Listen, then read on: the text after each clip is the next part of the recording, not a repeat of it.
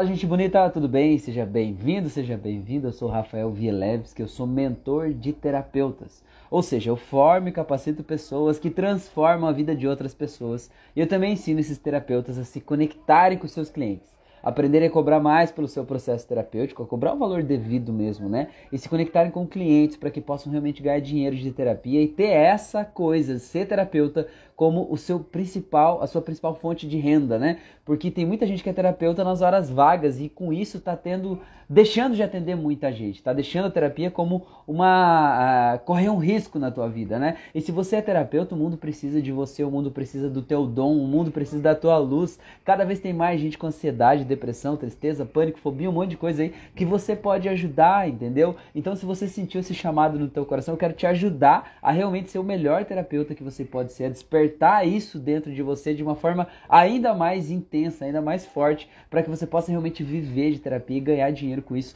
transformando o mundo em um lugar melhor à medida que você transforma a vida das outras pessoas, tá bom? Seja bem-vindo, seja bem-vinda aí. Eu quero falar de vocês, eu tenho três temas que eu já deixei agendados aqui para essa nossa live de hoje para a gente começar no assunto aqui, tá? A primeira delas, né, dois deles vieram de stories que eu publiquei aqui no meu Instagram essa semana, né? E aí teve algumas respostas ali, aí eu queria responder isso para vocês aqui hoje, né?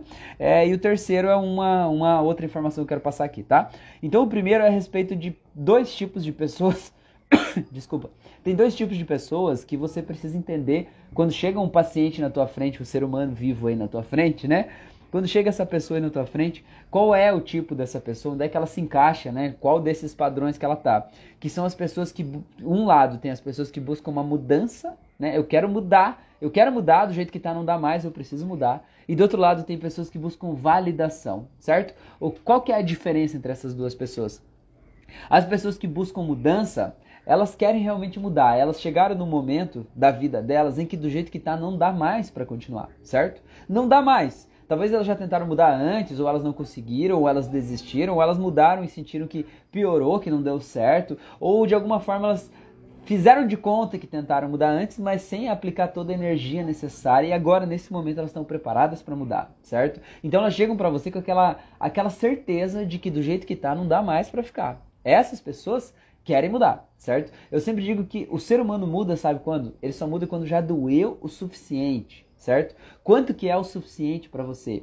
Cara, não existe uma regra. Cada pessoa é uma pessoa. Você foi criado, né, na tua história de vida, você foi criado e foi educado a qual é a quantia de dor que você pode suportar, qual é a quantia de humilhação que você pode suportar, qual é a quantia de sofrimento que você deve suportar, que é o certo, que é o esperado para você. Então tem gente que numa pequena quantia de dor que ela recebe de um companheiro, por exemplo, de uma companheira, ela simplesmente sai fora, sai do relacionamento e diz assim, para mim já deu, aqui chega, né? Isso aqui não serve mais para mim, segue em frente.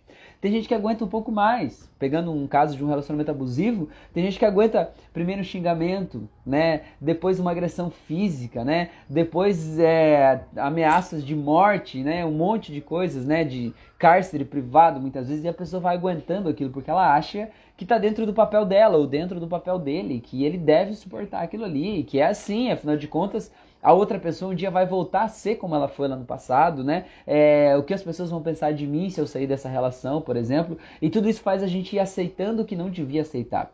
E vai engolindo tudo isso. Muitas vezes a gente deixa de viver a nossa vida, deixa de ser feliz, deixa de ter luz, deixa de ter vida na nossa vida, porque a gente está tentando se encaixar num lugar que não é pra gente, né? Por quê? Porque a gente foi educado que a gente deve suportar a dor que a gente tem que ser forte, que a gente tem que aguentar, que esse é o meu papel, que tá aqui, que tá certo, que é desse jeito que as coisas funcionam, né?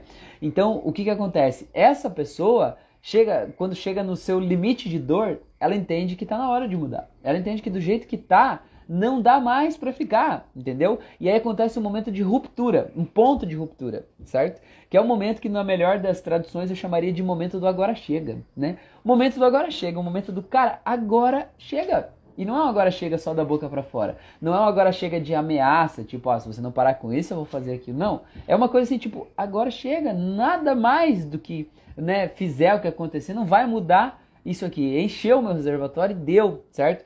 Essa pessoa está no ponto certo da mudança. Agora o que, que você precisa olhar?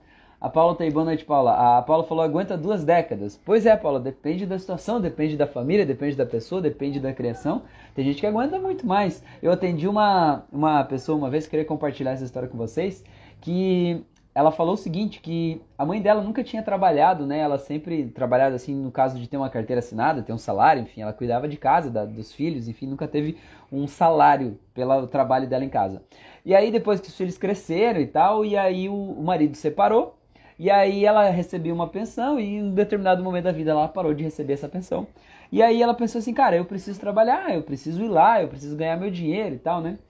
E aí a pessoa que eu atendi é filha dessa mulher, né? E a filha tinha 35, por aí, 40, alguma coisa assim. É, e aí, acho que era 35. Aí ela disse assim: é, Rafael, não acredito que a minha mãe foi lá e conseguiu um emprego, né? A mãe dela tinha 59, que é essa personagem da história aí, né? História real. É, 59, ela foi lá e conseguiu um emprego. E aí eu disse: Ah, que legal que ela conseguiu um emprego e tal. Na primeira sessão ela falou que estava procurando. Aí ela disse assim: E você sabe o que aconteceu? Eu falei: Não faço ideia. Ela disse assim: a mãe dela disse que ela não podia ir trabalhar, que não era certo ela ir trabalhar nessa idade, que não dava para ela ir trabalhar, que ela não devia ir trabalhar, e ela não foi. Eu falei, caramba, imagina só, a pessoa passou a vida inteira, né, talvez tentando buscar uma profissão, tentando se encontrar além de dentro de casa, mas tentando se encontrar numa profissão. Aos 59 anos de idade, foi lá, conseguiu um emprego, passou numa entrevista de emprego, foi chamada, e a mãe dela não deixou ela ir, né? Entende o nível de, de carência, né? De, de, digamos assim, de manipulação emocional que a gente tá, né? De dependência emocional em relação às outras pessoas, à opinião das outras pessoas, né? Então, a Paula falou aí, às vezes, duas décadas, como se fosse bastante. Essa mulher tinha 59 anos e continua numa relação tóxica e doentia com a mãe, até agora, né? Então, você tem uma ideia que não, não tem limite. O ponto de ruptura, o ponto do agora chega, é muito individual, é muito de cada um, tá? Mas vamos lá. A pessoa que te procura quando ela está pronta para mudar, ela chegou no seu ponto do agora chega. No dela, não no teu, no dela. Chegou no ponto do agora chega. Agora você precisa ficar muito de olho porque tem gente que procura gente para terapia e a pessoa ela não quer mudar. Sabe o que ela quer? Ela quer validação. Ela quer ser validada. Ela quer que você vá lá e diga para ela que ela tá certa, entendeu? Ela tá com problema com o marido ou com a esposa. Aí vem para tua sessão e ela quer a todo custo que você diga que o outro é errado que ela tá certa, que ela é vítima daquela situação e que, né, pobrezinha dela, que você passa a mão na cabeça dela ali, né? E cara, comigo isso não funciona, não dá certo, porque eu vejo que ninguém é vítima, sabe? Todo mundo tá vivendo a vida que escolheu viver. Fica na nossa vida tudo aquilo que a gente aceita, né? Tudo aquilo que eu não digo não vai ficando aqui, sabe? Tipo curva de rio, o rio vem e traz um monte de coisa boiando, né? E aí tudo que eu não digo não fica aqui na minha curva de rio, fica amontoado. Até que chega uma hora que eu digo assim, cara, eu não quero isso aqui, né? E aí joga aquelas coisas continuam descendo, correnteza abaixo. É, então a gente precisa aprender a dizer não para as pessoas. E, e, essas pessoas muitas vezes estão procurando a validação, elas querem que você diga assim, nossa, tadinho de você mesmo, né? Olha só, que vida cruel, que vida injusta com você, né? Por que, que ele fez isso? Por que, que ele é desse jeito?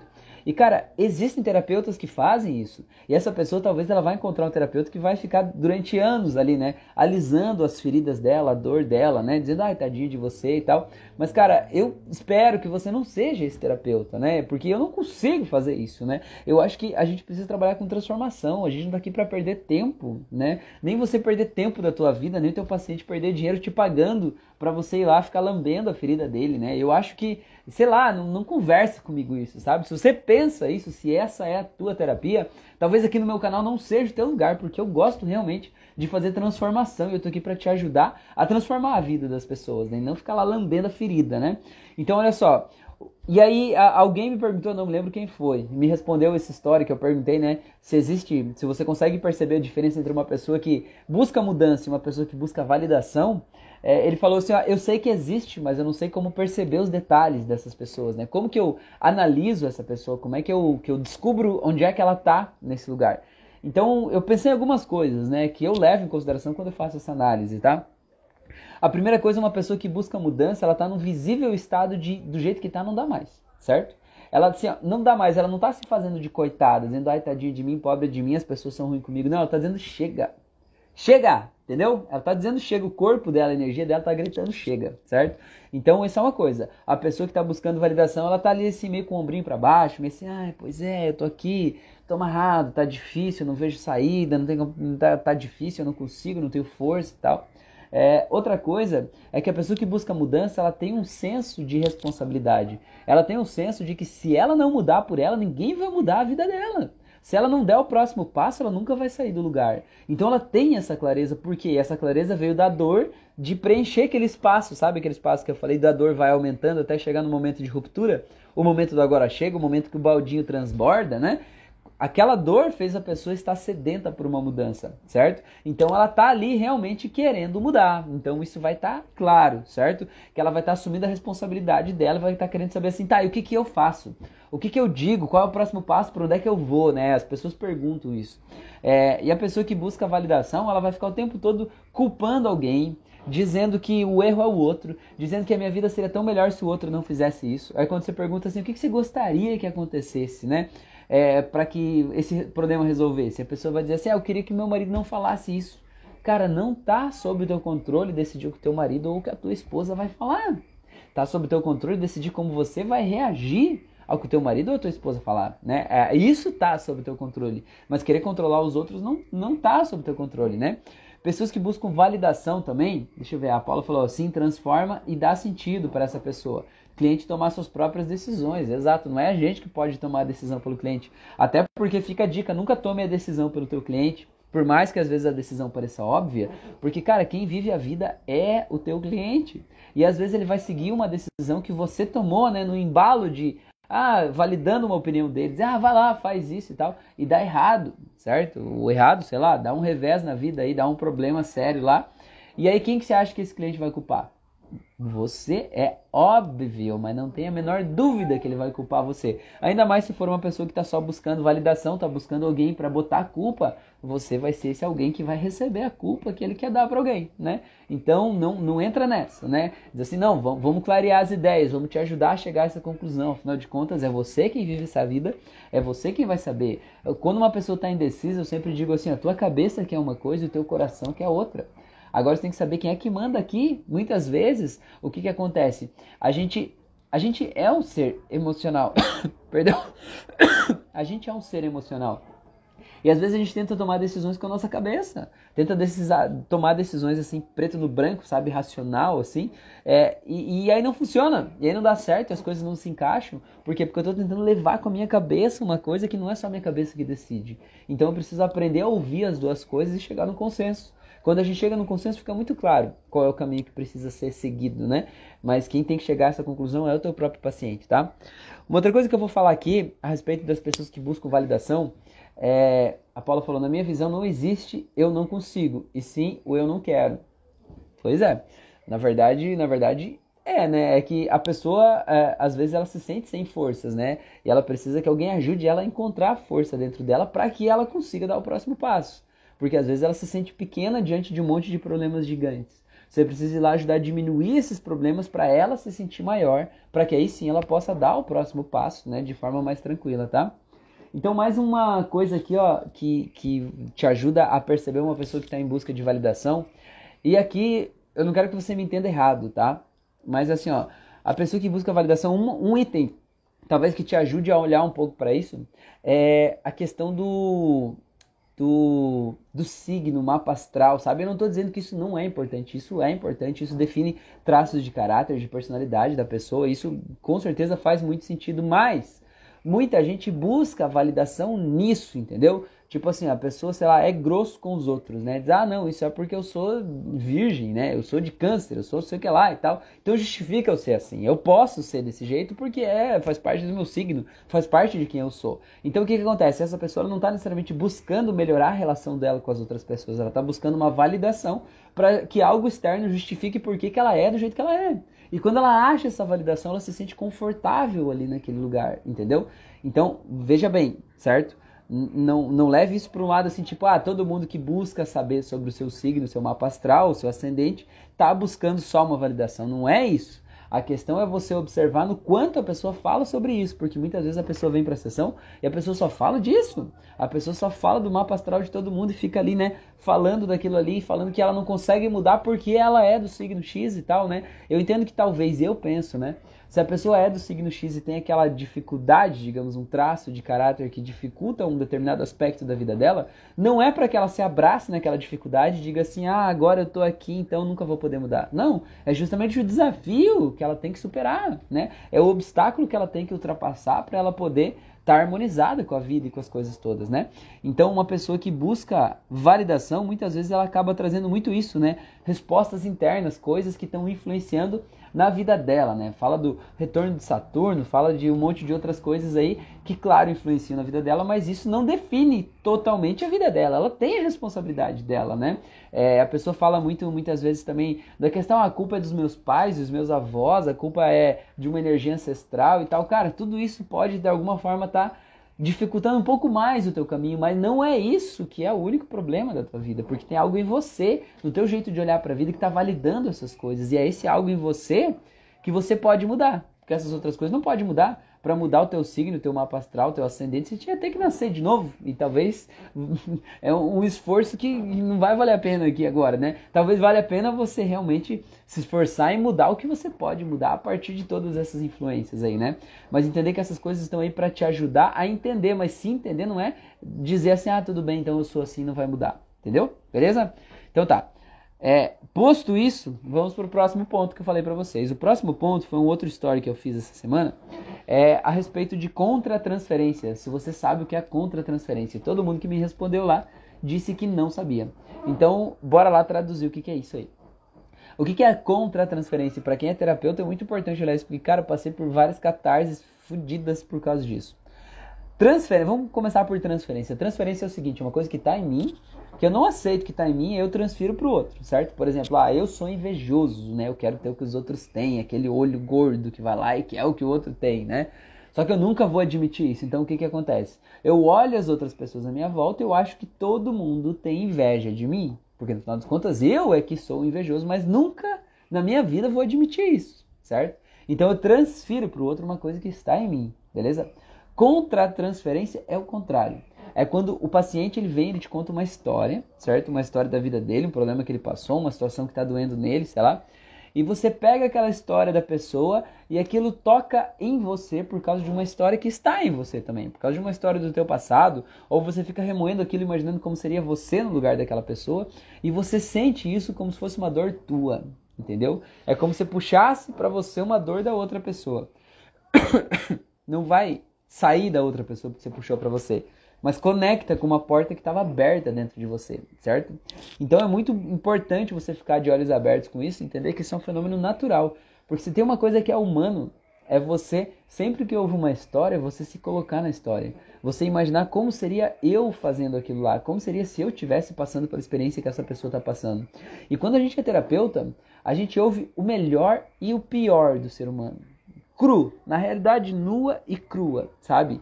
Quantos casos de abuso sexual de criança, sabe? Quantos casos de traição, de, de, de, assassinato, cara, a gente ouve muita merda. E houve muita coisa boa também, casos de verdadeiros milagres que aconteceram, pessoas que fizeram coisas que só um anjo podia fazer na vida de alguém, elas foram lá e fizeram, sabe?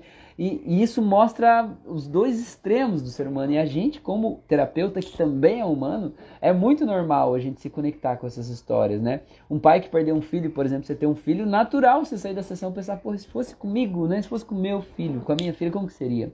Então isso é contra a transferência. Quando eu pego para mim uma carga que não é minha. E você precisa ficar de olhos muito abertos com isso para você soltar isso, sabe? Quando você pega para você algo assim, é importante você entender que isso veio, não é para que você sofra. Não é porque Deus ou o universo quer te punir. É porque, de alguma forma, tinha uma portinha aberta, latente, para isso dentro de você. E que agora você pode usar esse fato que abriu, escancarou essa realidade aí, para você curar isso dentro de você. É o que eu chamo, que eu sempre digo que é, o, o, despertar espiritual, né, autoconhecimento, não é um lugar onde a gente chega, é uma decisão que a gente toma. Então, quando você está doendo uma ferida interna, uma ferida emocional tua aí, você tem que tomar a decisão de se autoconhecer e dizer, cara, por que, que isso está doendo? O que, que tem em mim que está fazendo doer? O que, que tem em mim que está fazendo eu me preocupar tanto com isso? O que, que tem em mim que fez eu pegar essa dor aqui para mim? Para que eu possa curar isso em mim. Quando eu curo isso em mim, da próxima vez não dói mais em mim, porque aquela porta já está fechada, já está blindada, entendeu? Então, contra-transferência é uma coisa que você precisa olhar, tá bom? Olhar com muito carinho para você não se sobrecarregar nos atendimentos e não atrapalhar a tua vida e a vida da tua família aí, beleza? Então vamos lá. Agora, a última coisa que eu quero falar nessa live de hoje é um assunto muito importante é o seguinte: você sabe qual é o hormônio ou o neurotransmissor que é o matador da ansiedade? O matador do medo? Eu achei muito louco isso. Eu estava lendo um livro, ele não está aqui comigo agora, está ali na sala. É, mas o nome do livro é assim: Como fazer com que coisas boas aconteçam. Ele foi escrito por uma médica psiquiatra da Espanha, se eu não me engano. Ela fala em espanhol, não me lembro de onde que é, acho que é da Espanha. Uma médica psiquiatra chamada Como Fazer com que Coisas Boas Aconteçam.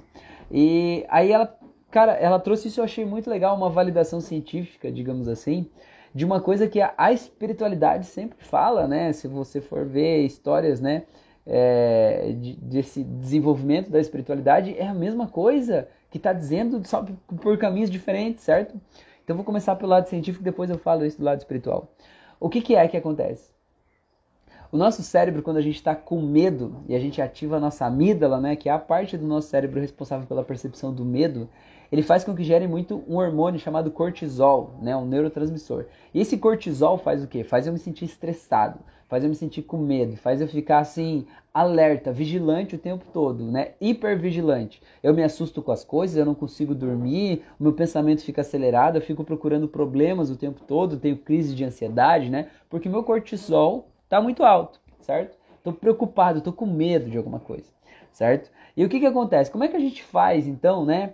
Para, digamos assim, para que a amígdala fique calma, para que a amígdala, como se pudesse fazer uma massagem na nossa amígdala, vamos dizer assim, para que não gere cortisol, para que pelo contrário gere bem-estar na gente, para que a amígdala fique relaxada e não traga aquele monte, aquela sensação de, de ter que estar tá hipervigilante, como se alguém fosse me dar um tiro a qualquer momento, como se eu tivesse que sair correndo, sabe?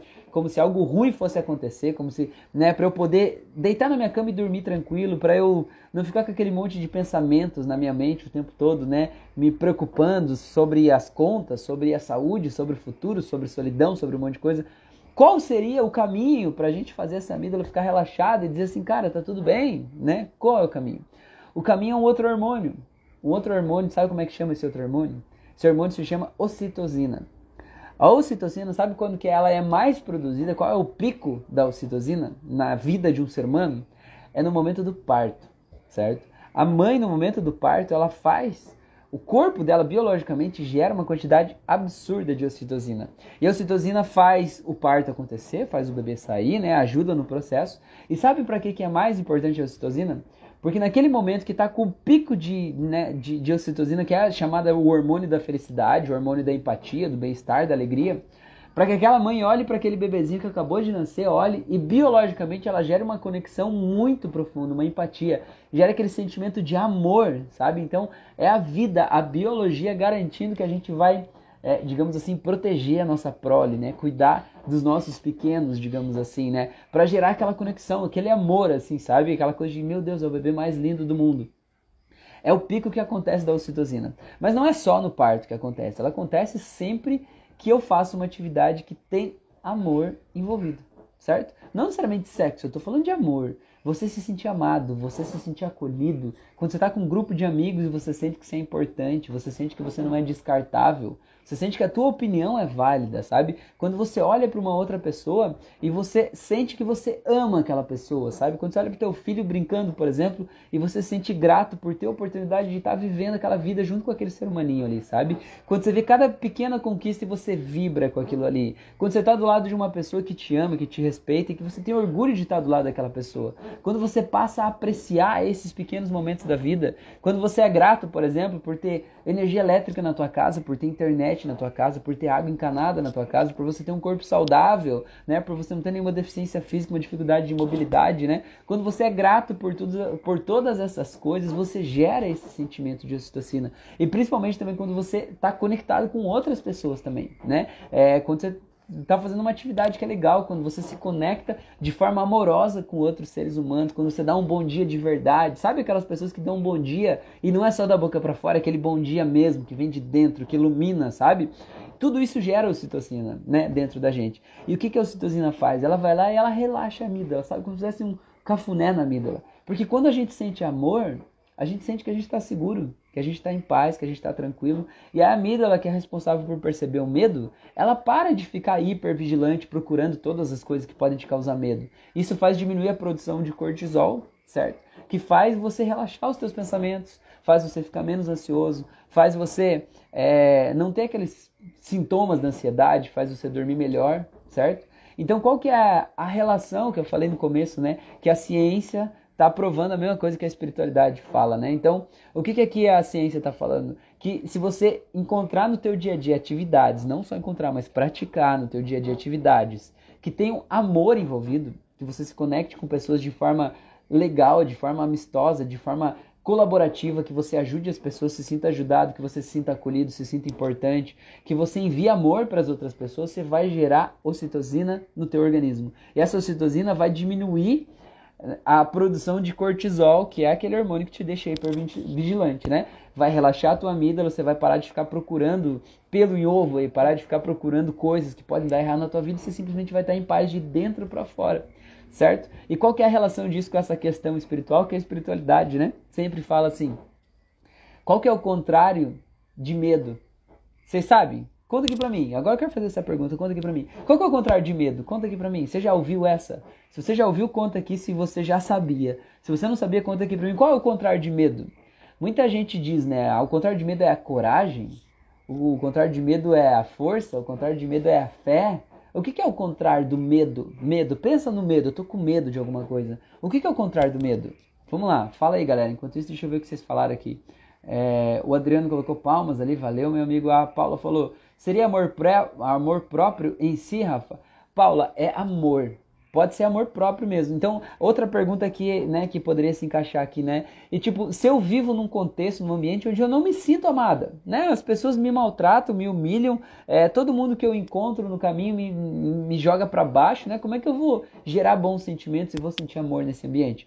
Gerando amor próprio, né? Você sendo grato pelo teu corpo, você gerando sentimento para você. Outra coisa também num contexto como esse é você aprender a não julgar as pessoas, né? Por mais que as pessoas sejam cruéis com a gente, por mais que as pessoas às vezes nos machuquem, mas não julgar. Entender que cada um faz o que faz pelo motivo que acha que é o certo dentro da sua cabeça.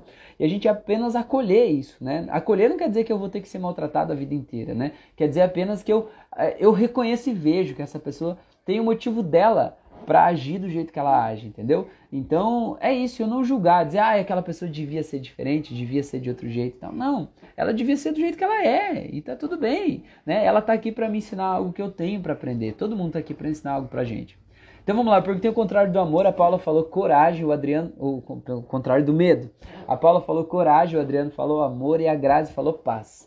Exato. Então, o que, que a galera, né, dessa pegada mais espiritualista fala, né? Que o contrário do medo é o amor. É o amor. E se parar para pensar, a ocitocina é o neurotransmissor, o hormônio do amor. Então, na verdade, quando você sente amor e você se sente amado, o medo não tá lá. Cara, e se você parar para pensar, é muito louco isso, olhar uma criança, por exemplo, pequena, se pegar ela 5, 6 anos de idade, quando ela se sente completamente amada, ela não tem medo de nada. Ela não tem medo. Ela não tem medo de altura, ela não tem medo de, de nada. Às vezes ela tem até pouco medo, né? Eu vejo pelas minhas filhas, eu tenho uma de 3 uma de 6 anos, assim. Elas fazem as coisas, depois elas vão ver como é que é. Por quê? Porque elas se sentem amadas, elas sentem que a gente está lá, elas sentem que elas podem, que elas estão em paz, que elas são capazes, entende? Então, aquele medo simplesmente não está lá. Aquele medo irracional, aquele medo do eu não consigo, do não vai dar certo, será que pode dar errado? Não está.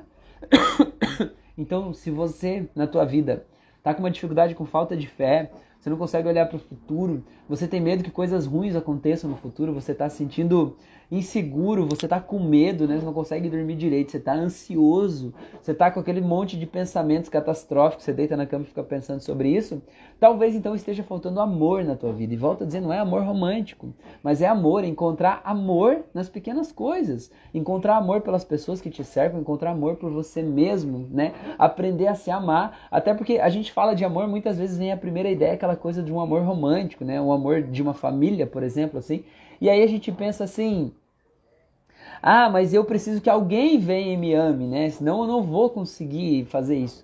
Cara, se você não soubesse amar, como é que você acha que alguém vai amar você? Sei lá, tá até na Bíblia lá dizer assim: você deve amar o outro como você ama a si mesmo, né? Cara, se você se odeia, de que jeito que você vai amar o outro, velho? Você tem que aprender a se amar. Se você não sabe ainda se amar, tá na hora de aprender. Eu garanto que você já é bem grandinho, você está assistindo essa live.